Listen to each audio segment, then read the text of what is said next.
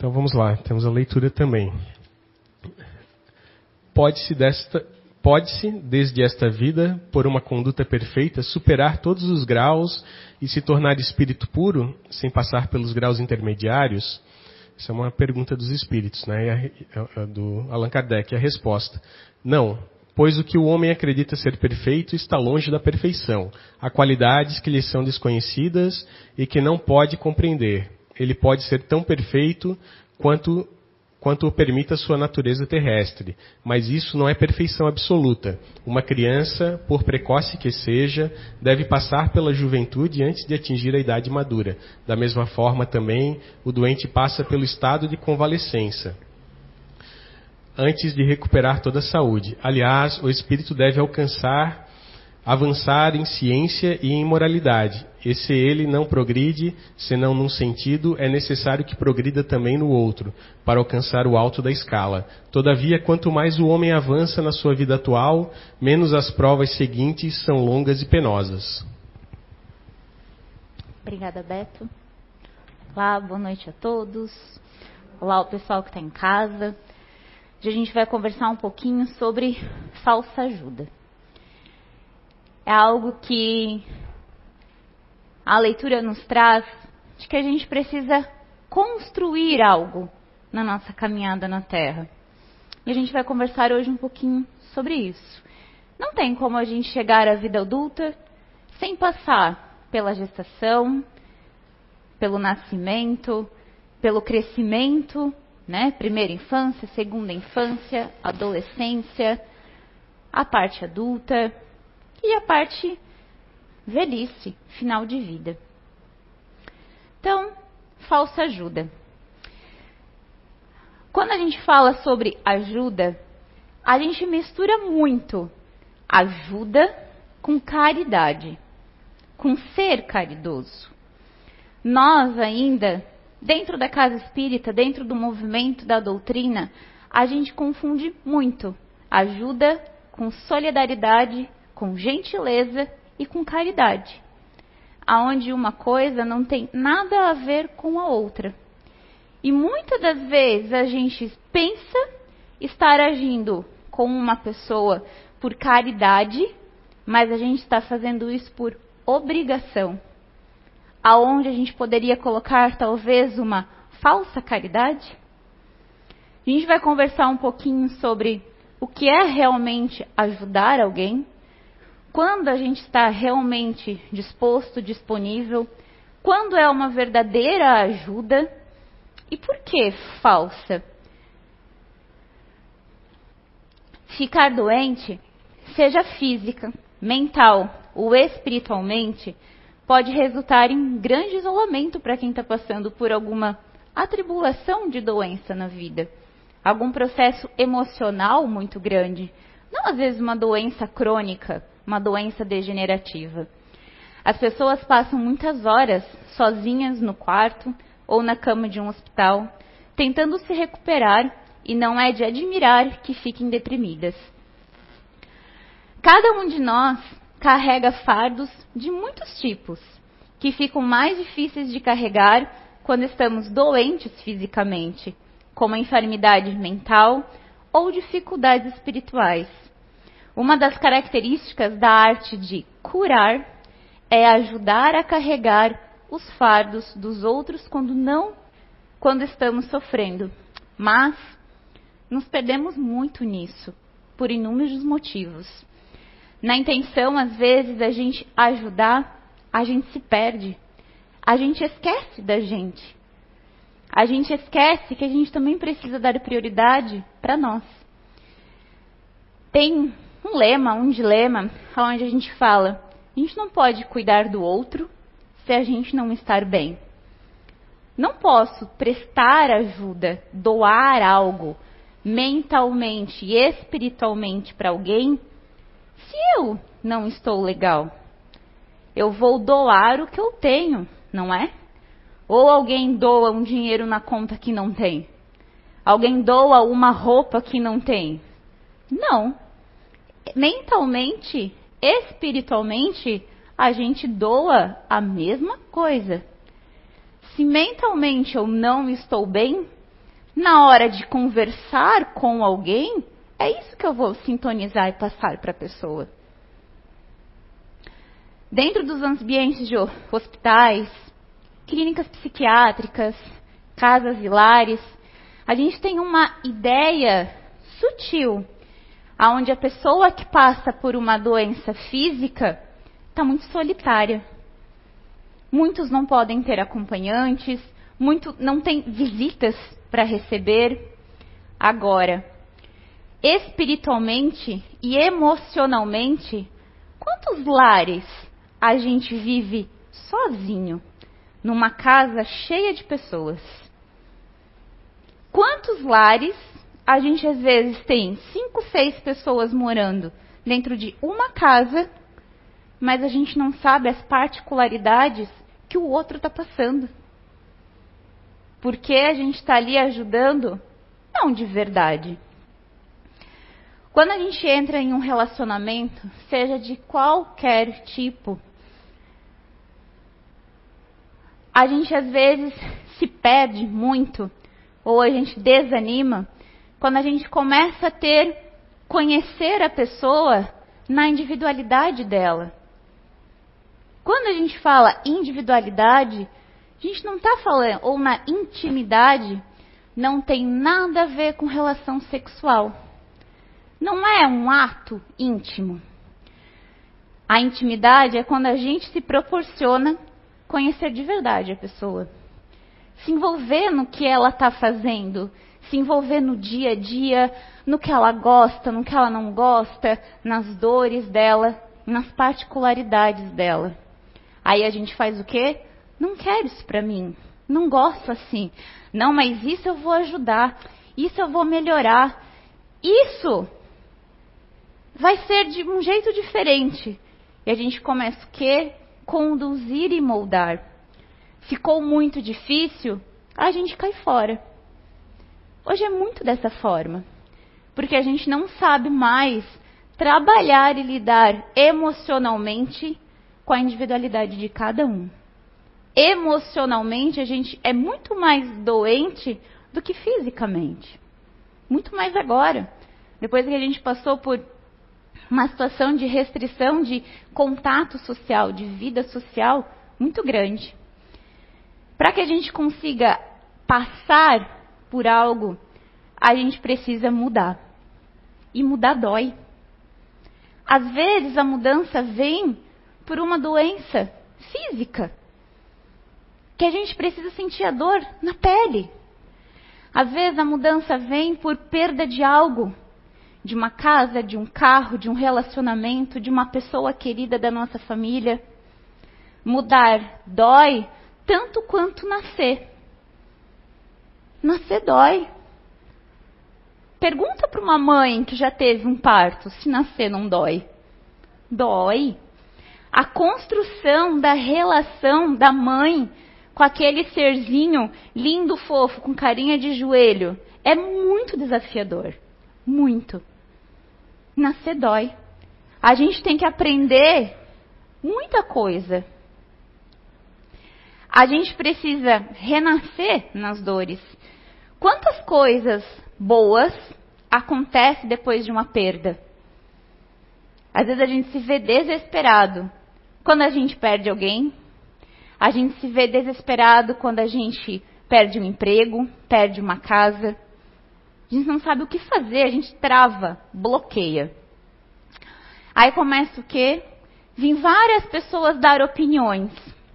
Mães, quantas pessoas, quantas visitas com receitas boas recebe nos três primeiros meses de maternidade? Várias. Das receitas das mais inusitadas, na intenção de ajudar. Mas eu digo que não.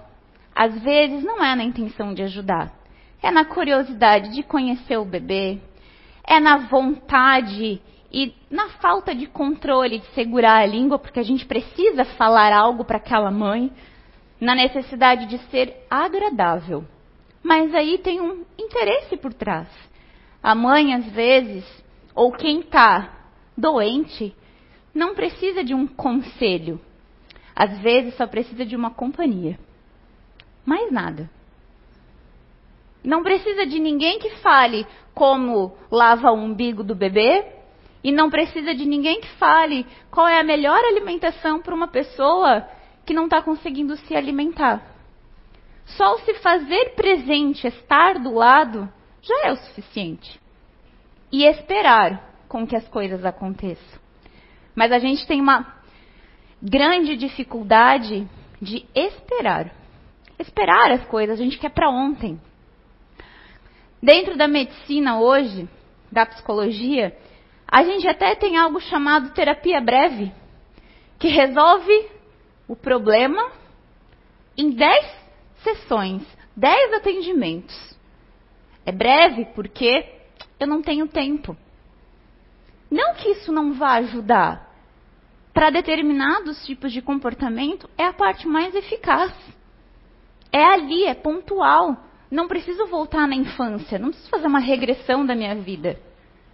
Mas tem pessoas que precisam de mais tempo. Mas a gente não está disposto a isso. Dentro da casa espírita, ou dentro de qualquer religião, a gente tem uma simples palavrinha a gente aprende por dois motivos: pelo amor ou pela dor, não é? Eu cheguei aqui por amor. Mas quantos ao nosso redor, ao meu redor, eu vejo que chegam pela dor? Procurando entender algo emocional, procurando sanar uma perda emocional, procurando respostas, entender, procurando mudar procurando recomeçar. São poucas as mudanças que acontecem de uma forma contínua, natu natural. Mudar dói, mas mudar é transformador. Eu digo ainda que mudar regenera. Regenera a célula, regenera cabelo, regenera o corpo. Mas a gente precisa passar por isso. Tem dores que são só nossas. E como a gente é teimoso, não a gente não consegue explicar. Dentro do hospital a gente tem uma escala que a gente fala escala da dor. Que às vezes provavelmente algum de vocês já foi atendido em algum local de serviço de emergência que perguntaram para vocês de 1 a 10 qual a sua dor. Ah, é 9. Mas a cara e o jeitinho é 2. Por quê? Ninguém sente a dor igual. A dor de perder o meu pai não é a mesma dor da Rosimar, do Marcelo. A dor é minha. Ah, Rose, mas eu entendo muito bem o que você está passando. Parênteses. Só entende quem passa na mesma proporção. Quando a gente não passa, a gente deveria usar eu compreendo a dor que você está passando. Nossa, é muito difícil. Aperta, sufoca, é um desespero. Tem dias que a gente não sabe o que fazer, mas entender é único. Se a gente for entender, cada um vai entender de um lado, cada um vai olhar de um ponto de vista, e aí a gente está ajudando deturpadamente. Eu estou ajudando conforme o meu sofrimento.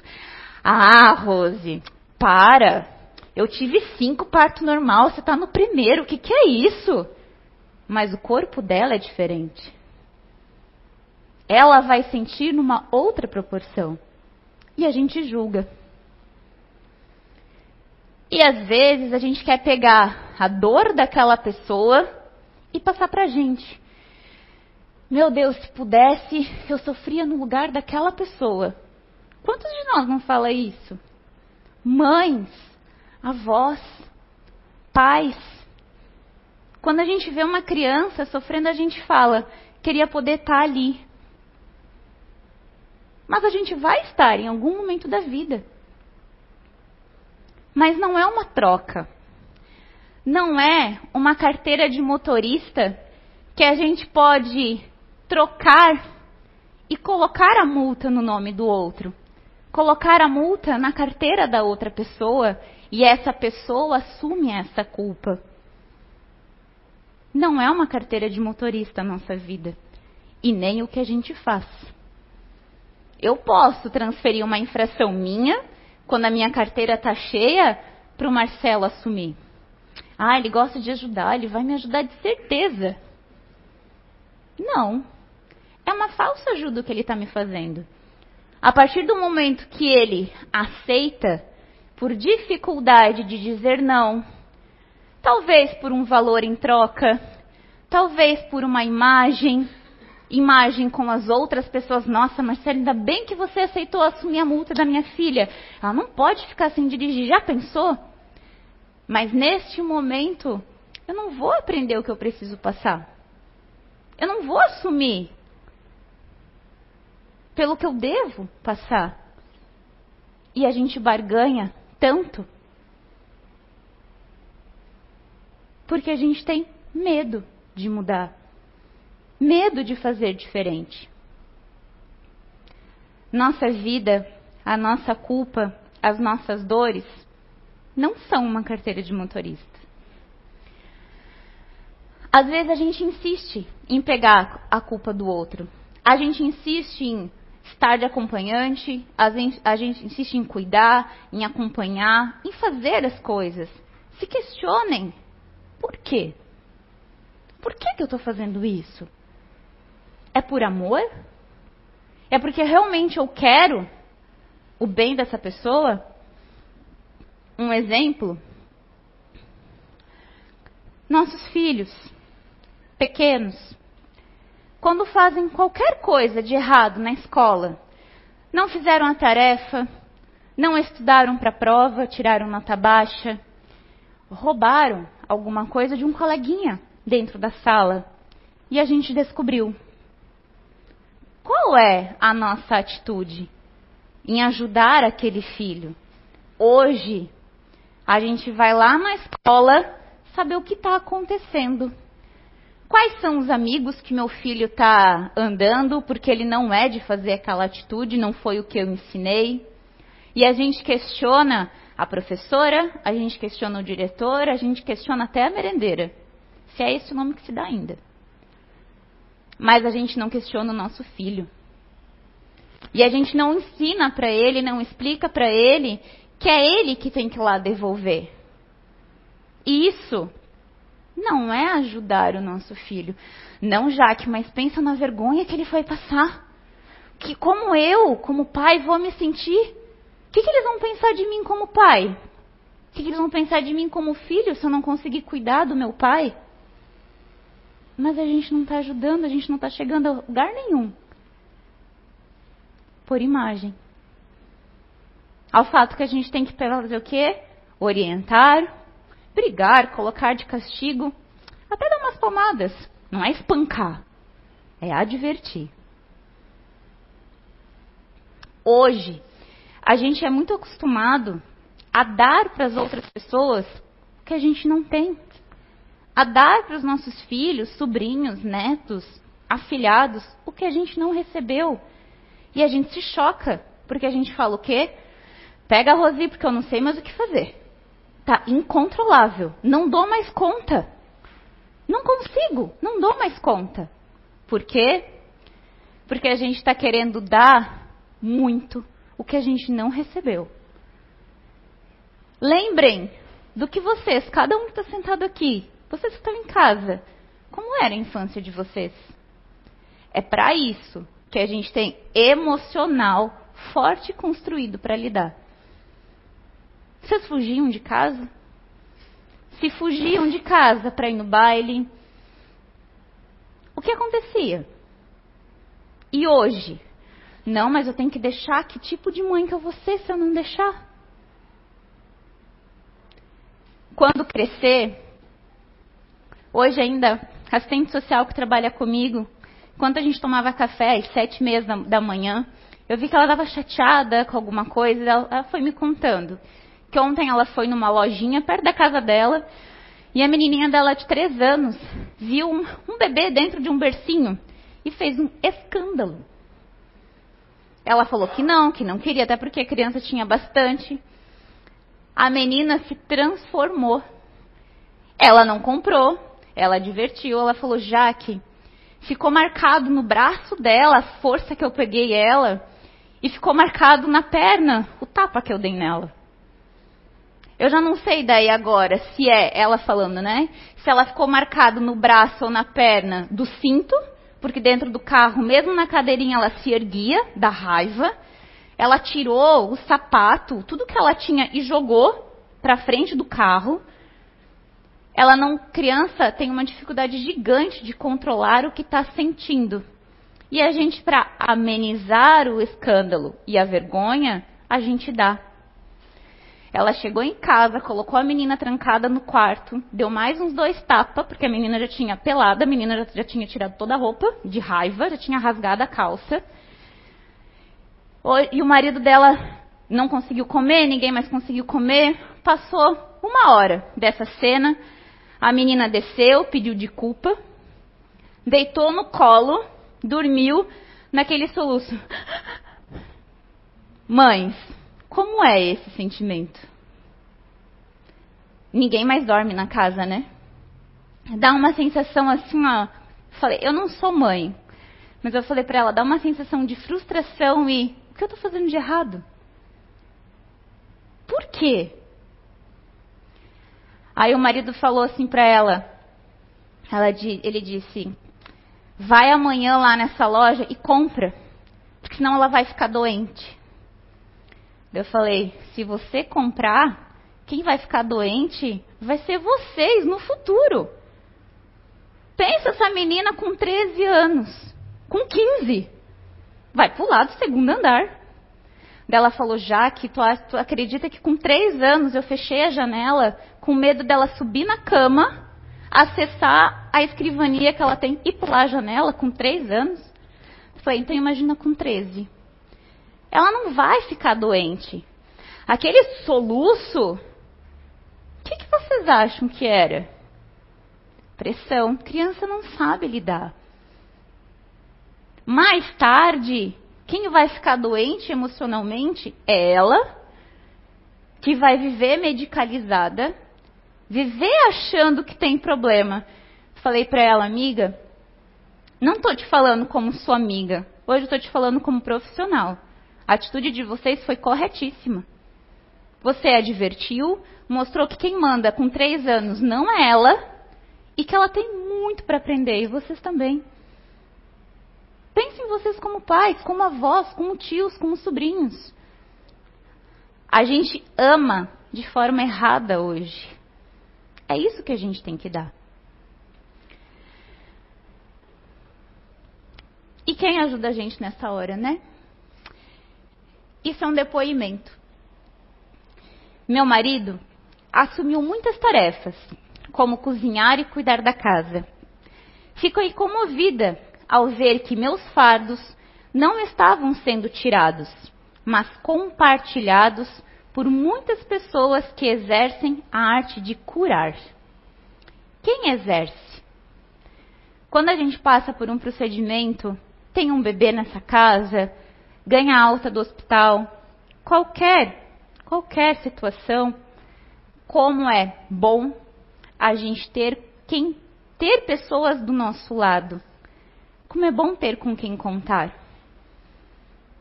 Como é bom. Hoje eu vejo muitos casais orgulhosos. Não, sou eu que vou ficar com a minha mulher. A mãe não fica mais a mãe da mãe, não fica mais no quarto. Não, eu e meu marido vamos se virar. Sim, não está errado. Mas a avó é a mãe da mãe, pertence a isso e é uma ajuda.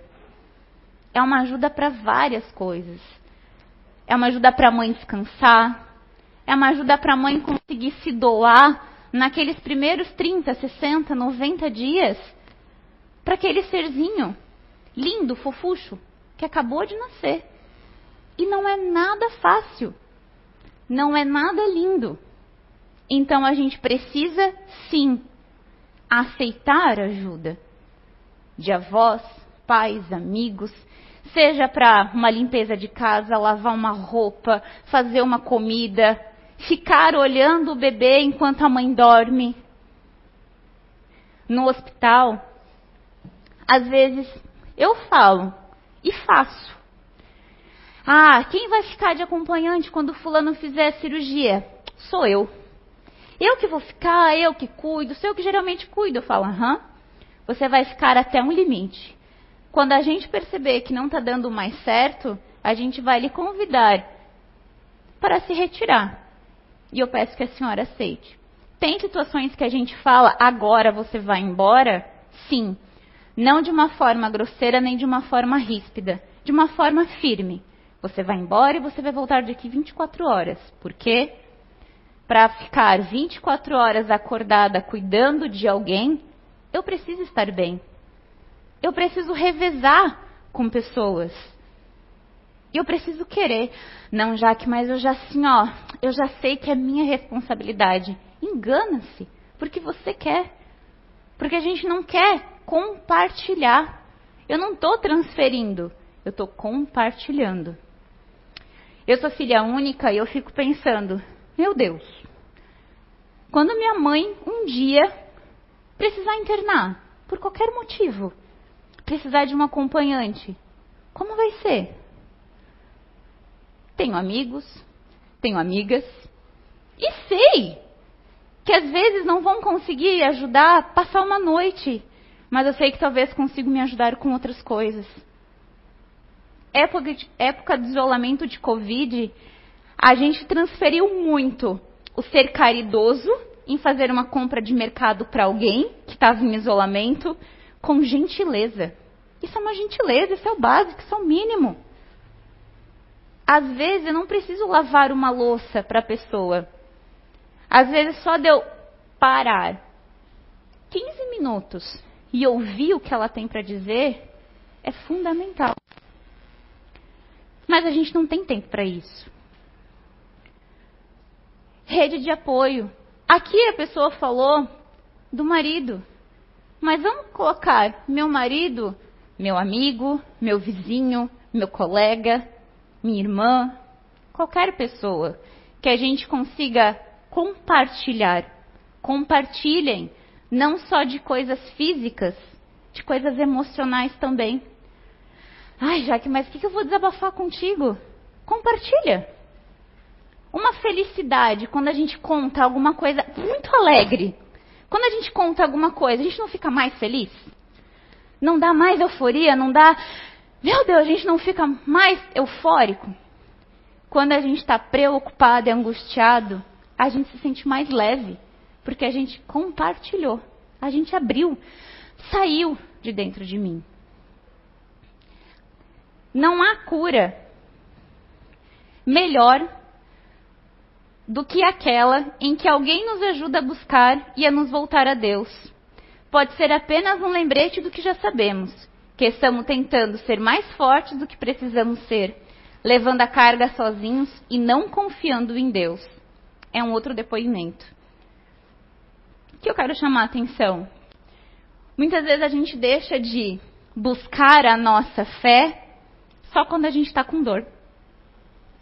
Quando eu era bem pequena, que eu tinha os meus 5, 6 anos, 7, 8, eu lembro que quando eu passava mal, tinha dor de estômago, dor de barriga, dor de cabeça, eu lembro que eu deitava na minha cama e pedia assim: meu anjinho da guarda, tira essa dor do meu estômago, por favor, eu faço qualquer coisa. Criança a gente faz isso. Coloca a mão e tira, porque está doendo demais. Eu lembro. Pedia para minha tia, na época, que já era desencarnada, por favor, tira isso de mim. E passava. Por quê? No momento de dor, de necessidade, de aflição, de perda, a gente lembra, a gente corre para qualquer lugar, a gente faz qualquer coisa. São dois extremos. Ou a gente renega, porque Deus não tem o direito de fazer isso comigo, não é esse Deus que eu acredito, ou a gente se volta contra, ou a gente se apega com todas as nossas forças. Nenhum e nem outro. Todos os dias, já que eu não sei rezar. Você não precisa saber rezar.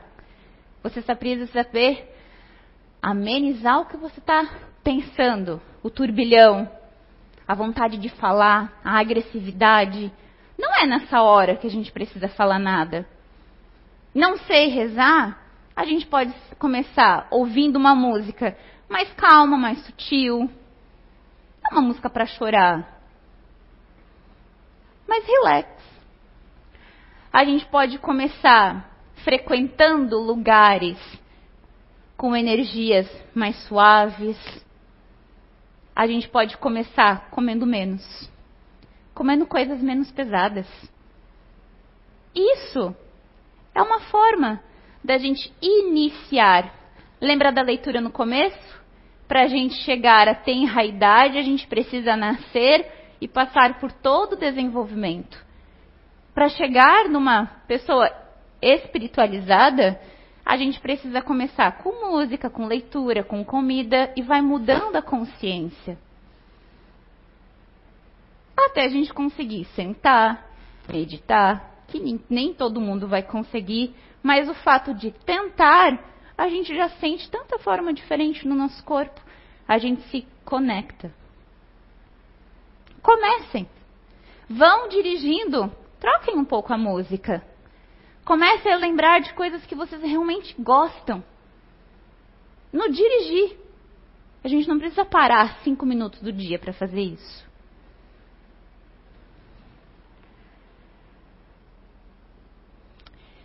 Então, o que é caridade? Já que a gente falou até agora o que é caridade. Não, a gente falou formas de ajudar, formas de reconhecer uma ajuda, formas de nos reconhecer, mas isso não é caridade. A caridade física é a mais fácil da gente fazer. É a que os olhos veem, é o que todo mundo vê. É o que a gente aqui na direção pede. Ajuda e caridade física. Alimento, roupa, contribuição com as coisas da lojinha, para que a gente consiga manter o físico acontecendo. Mas e a moral que ninguém vê? O que é caridade? É uma forma de expressão fraternal e espiritual. A base dela é a compaixão com os nossos irmãos. Somos contagiados a viver uma vida de troca e amor com o próximo.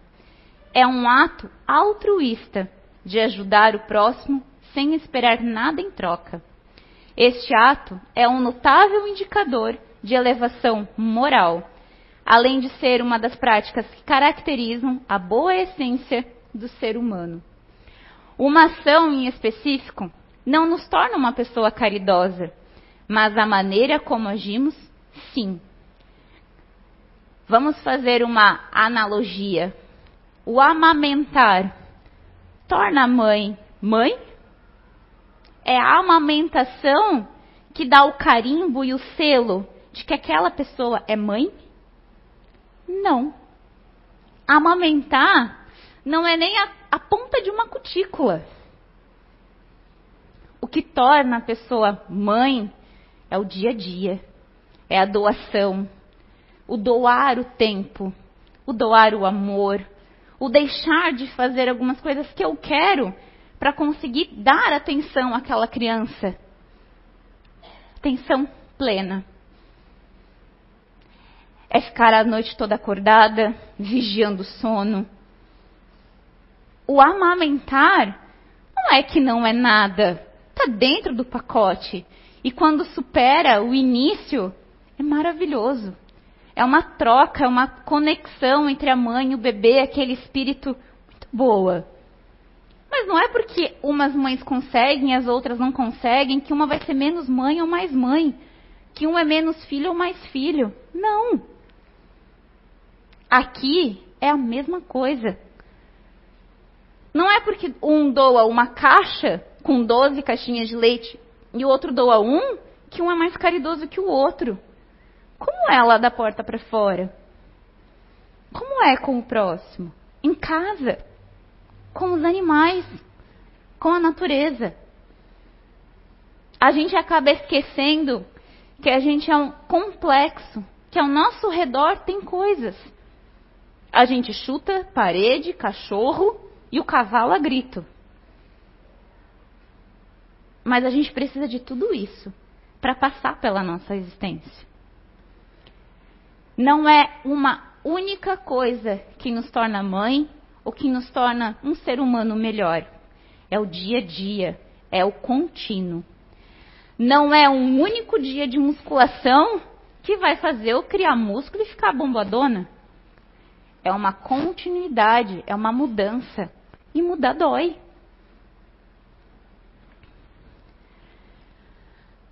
Não é fazer pela pessoa, fazer por algo em troca, mas é dar condições para que a pessoa faça até aonde conseguir. E o que é isso? No hospital eu falo muito. Você não pode fazer pela pessoa. Isso não é ajudar. Isso é falsa ajuda. Como assim, Jaque? Marcela, eu tô com sede, pega uma água para mim. Daí a gente entra no quarto, o ser humano está sentado, mexendo no celular, coçando a cabeça, balançando a perna. E a pessoa buscando água. Ai, ele não para de pedir água. Sim, mas por que você está indo buscar? Ah, porque eu estou aqui acompanhando. Não. Ah, é que ele não consegue ainda, as pernas estão fracas. Sim, mas está sendo mais prático para você, mas não está ajudando ele a se recuperar. Ai, quer que eu faça o quê então? Pegue ele e leve até o bebedor. Dê a jarra, dê a garrafa para ele tomar. É treino, é prática. E a gente não acostuma a pessoa errada. Vamos voltar para as nossas crianças? Ontem minha mãe falava, ela tem um afilhado de quatro anos. Ela falou para mim assim: Nossa, já que a mãe e o pai dele sofrem demais porque ele tem quatro anos e não fala. Eles estão desesperados, não sabem mais o que fazer com o menino. Eu falei: Para que, que ele vai falar? Se tudo que ele quer, ele fala: Ah, ah, ah, ah. E a mãe faz o quê? Isso, isso, isso, isso. Não precisa falar. Ele já entendeu que é sapatear, chorar, chorar, mingar, se jogar no chão, se bater, se morder, a mãe sabe o que quer. Quando a mãe ter paciência, com paixão e saber que aquilo vai ajudar, ela vai parar de a criança apontar e ela e ela dá. Dê nome. É difícil a gente dar nome ao que a gente quer. A gente nem sabe o que a gente quer, imagina a criança. E é isso que a gente fala aqui. Eu falo bastante para eles no hospital. Não dá comida na boca se consegue. Eu ainda faço um treino com eles. Saiu da UTI, eu vejo que às vezes o corpo não responde. Ah, mas eu faço um treino. Mão no umbigo, mão no peito, mão no queixo, mão no nariz, mão na cabeça, consigo comer, escovar sozinho pentear meu cabelo. E vou fazendo treino, uma semana. Vamos lá, fulaninho. Mão no umbigo, mão no peito. Ninguém me ensinou isso, gente. Para mim é uma lógica. Não vi isso em lugar nenhum. Nossa, Jaque, meu Deus, como você é ruim. Sou ruim nada. Vamos lá, quero que você vá para casa. E em casa ninguém vai fazer isso com você não. Esses dias eu cheguei num quarto, um paciente estava assim, sentado. Passando a mão na perna, assim. Eu falei, nossa, vamos pro chuveiro? Não, estou muito fraco. Falei, a gente vai pro chuveiro agora. A enfermeira ainda estava entrando para lavar ele no leito. Eu falei, não, não, nós vamos pro chuveiro. Movimentei todo mundo, água. Cheguei lá no banheiro com ele. Não, gente, não sou enfermeira, não. Não dou banho em ninguém. Só encorajo. Ele tá, e agora o que, que eu faço? Falei, se lava. Como? Não consigo? Falei, você não estava coçando a perna? Brincando, né? Eu falo tudo isso muito brincando. Falei, vamos lá, seu fulano. Eu me ajoelho na frente. Falei, vamos lá, põe a perna ali. Passa a mão dentro dos dedos. A pessoa às vezes toma banho sozinho. Ou a gente mostra para a pessoa que ela consegue. Quando a gente tem um diagnóstico, a gente quase tem um atestado de óbito junto. E não é assim. Porque a gente eia. E na intenção de pegar a dor para mim, ajudar, a gente quer o quê? Fazer tudo. Às vezes os próprios pacientes falam assim para mim: fala para ela, porque ela não deixa eu fazer. Ela não deixa eu comer, ela não deixa eu escovar meus dentes. Falei, aham. Eu marco tal horário, eu vou no quarto. Fulana, o que você está fazendo? Ah, eu estava só dando uma arrumada. Eu falei, então você vai parar, quem vai arrumar é ela. Nossa, mas ela é muito ruim. Não quero internar no hospital que ela trabalha, então não vou nem falar onde é. mas a gente constrói uma relação porque a gente sabe o verdadeiro limite. E eu sou daquela que quando a gente coloca um limite, a gente tem um pouquinho mais. Só que a gente tem medo, porque mudar dói. Mudar dói. Segunda, eu cheguei aqui, eu não trabalhei. Cheguei aqui no CEU para trabalhar aqui. E me ligaram do hospital, falaram, já que tem um paciente que quer ir embora, não quer ir para cirurgia amanhã, ele não quer tomar mais nada. Falei, olha só, eu não estou no hospital, são seis horas da tarde, não tem mais ninguém da minha função aí. O que eu faria? Você pode fazer. Mesmo não tendo a mesma profissão que eu. Vai lá no quarto, ouve, pergunta o que, que ele está precisando, por que, que ele está fazendo aquilo. Mesmo se ele te jogar o chinelo, uma escova de dente, se ele te empurrar, se ele virar a cara, não desiste. Ele só precisa compartilhar, mesmo às vezes da raiva. Ele está 92 dias internado. Em 92 dias ele não surtou ainda. E ele acabou de saber que amanhã ele vai para uma cirurgia para tirar o rim.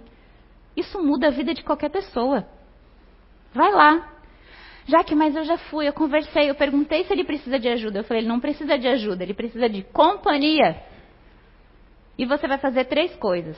Antes de você ir embora, você vai lá três vezes você vai ligar para o médico dele, porque ele precisa ouvir do médico que vai acontecer, e você não vai dar mais remédio nenhum para ele. Ele não quer? Ele não quer. Amanhã de manhã é outro dia. Liga para a esposa, pede alguém que pode dar colo. Não é porque a gente vai transferir a responsabilidade. É colo, gente. É colo. É a gente poder sentar no colo de alguém e chorar. Sem ninguém julgar. Sem ninguém falar, nossa, eu te entendo. Entenda porcaria nenhuma. É a minha dor, é a dor dele. É difícil? É. A gente tem que ter uma paciência do tamanho do saco do Papai Noel. Mas naquele momento é necessário para aquela pessoa. Mas a gente não quer.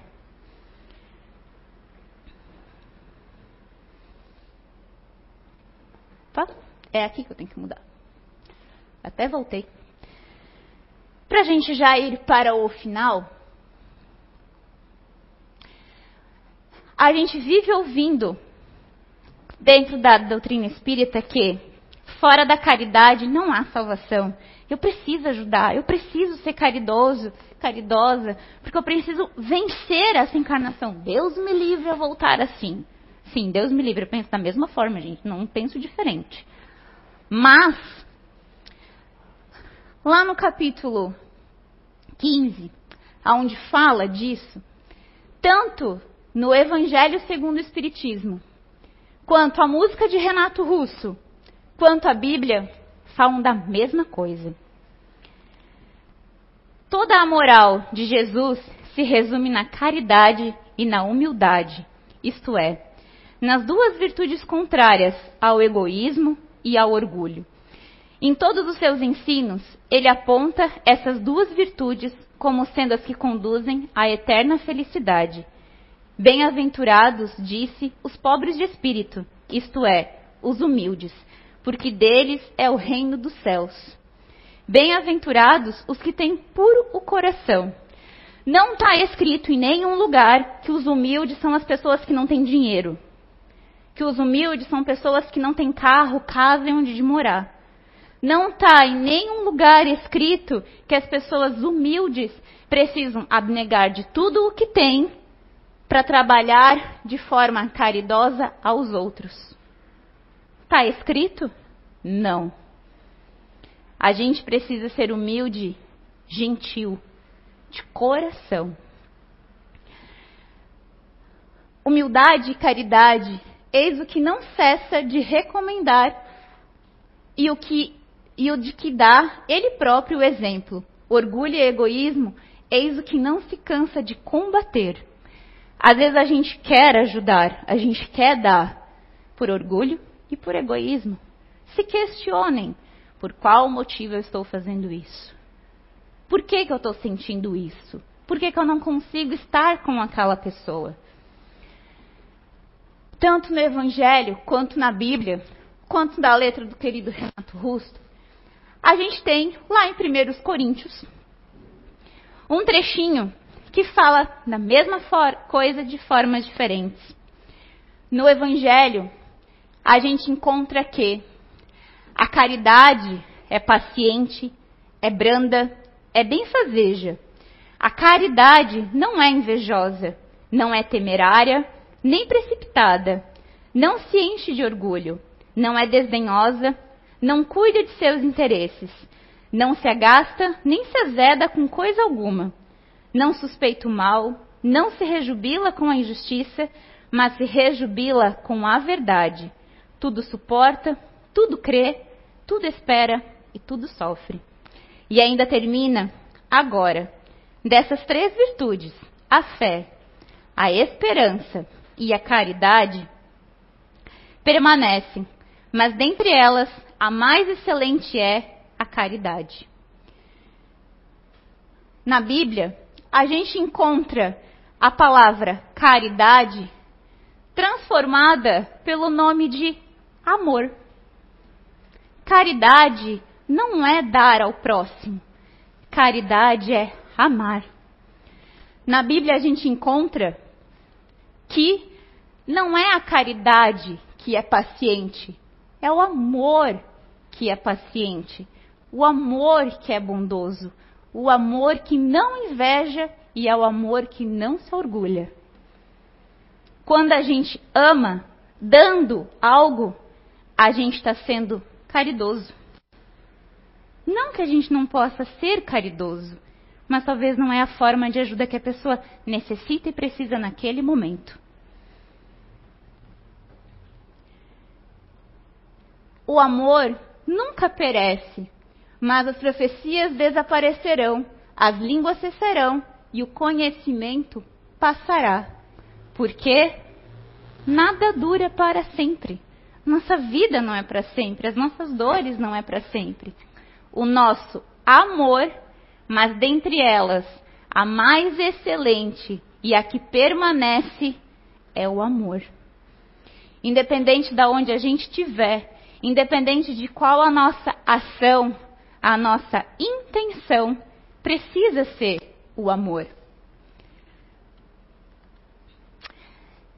Vou deixar para vocês que a gente não precisa ser abnegar a tudo, a gente não precisa exercer uma vida de caridade como Madre Teresa de Calcutá. Às vezes a gente fala, para de ajudar ser humano. Você não é Madre Teresa de Calcutá. Porque é prioridade daquela pessoa, mas não é para todo mundo. Tem um documentário e, um, e vários filmes, eu encontrei pelo menos uns três, da vida da Madre Teresa de Calcutá. Ela não abnegou da vida dela porque ela queria ajudar os mais pobres e necessitados. O nome do documentário é Amor Maior Não Há. Não está escrito aqui caridade, ajuda. Amor maior não há. Muitas vezes, lá no hospital, eles me chamam, o paciente está muito deprimido, está muito triste, não quer comer. Não quer comer, por quê? Colocam a comida lá e vão. Não tem a paciência de ficar. Mães, quanto tempo uma criança de 6, 7, 8, um ano demora para comer? Quanto tempo, vó? Meu Deus! Às vezes a, criança já, já enjoou de estar sentada ali, a gente faz o quê? Corre atrás com o prato, porque a criança precisa comer. Não, a hora que ela precisar comer, ela vai sentar.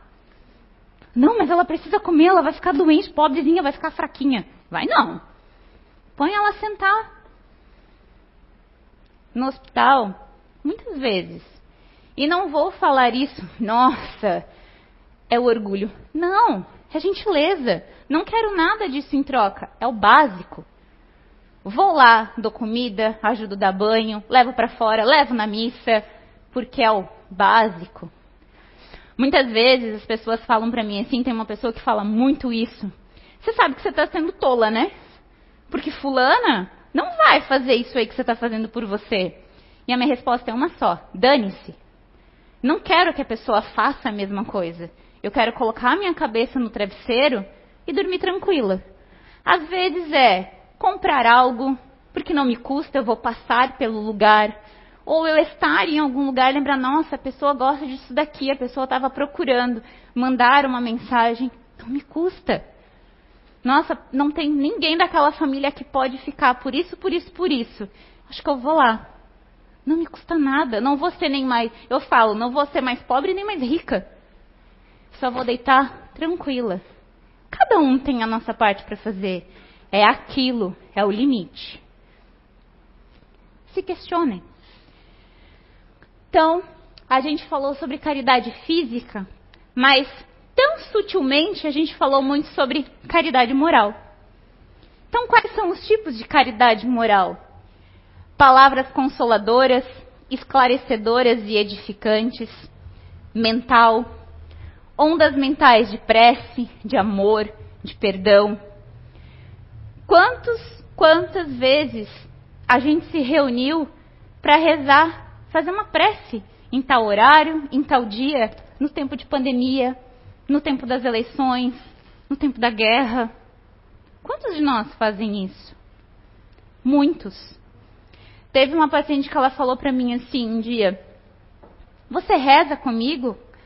Falei: Não vou só rezar com você, eu rezo por você, não só com. Porque como a gente pode estar ali, lembra? Não é um ato, não é um gesto, é sempre. Gesto, um aperto de mão, um abraço, um carinho. Quando, quantas pessoas a gente abraça? Não gosto de contato, don't touch me. Não me toque. Não me toque. Não me... Ai, meu Deus, que pegajosa. A gente precisa de contato. Ontem, uma outra amiga minha, ela falou pra mim, ela faz terapia, ela falou, já que essa semana, na semana passada na terapia, a terapeuta me questionou sobre até quando que eu vou amamentar a minha filha. A filha dela tem um ano e dois meses. Falei, olha, até quando você e ela quiserem. Dela, ah, mas isso mexeu muito comigo. Por quê? Ah, começou a comer, desmama. A gente entra numa regra. E não precisa ser uma regra. Só o carinho, o toque, a doação é amor. Você não está amamentando porque ela não consegue mais comer. É amor. Às vezes amor, às vezes teimosia.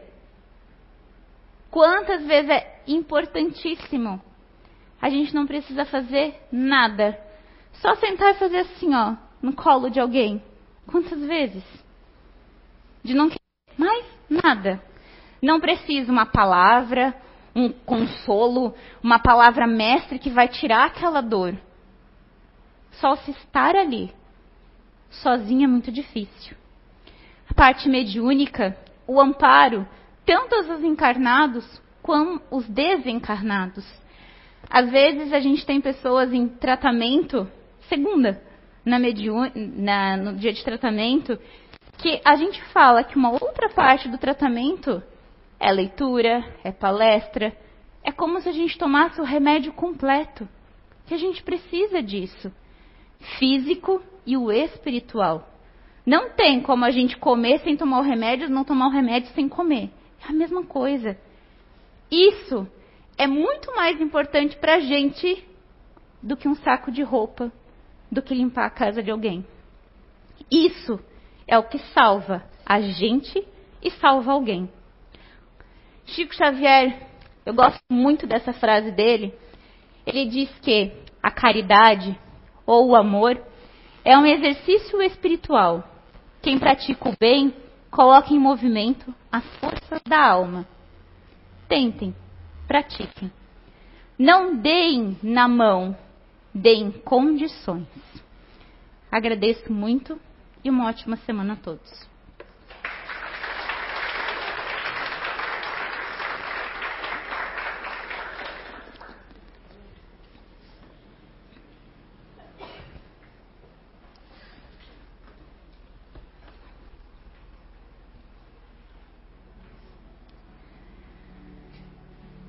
Querida e amada espiritualidade,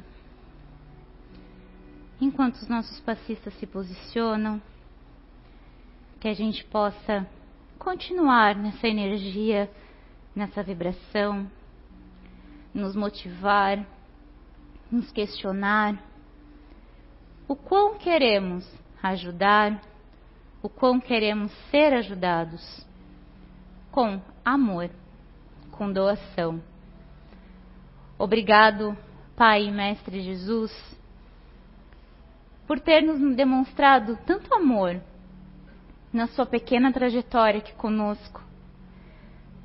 Que a gente possa continuar lembrando de quem tu és e buscando no amor, na espiritualidade, nas leituras, num olhar sorridente, num colo, num abraço, no se fazer presente, no dormir ao lado, num pedido de um desculpas, num pedido de um sinto muito, aliviar medos, aliviar doenças físicas, mentais, emocionais, que com o amor a gente possa cessar a nossa raiva, cessar o nosso pré-julgamento que isola, que prejudica e que deturpa tantas pessoas. Pai, que o amor possa estar acima e dentro de qualquer lar, de qualquer relacionamento, acima de qualquer título, de qualquer ganho pessoal. Que amar possa ser o que a gente possa fazer e ser e buscar de melhor. Obrigada, que possamos todos ter uma ótima semana. Que assim seja.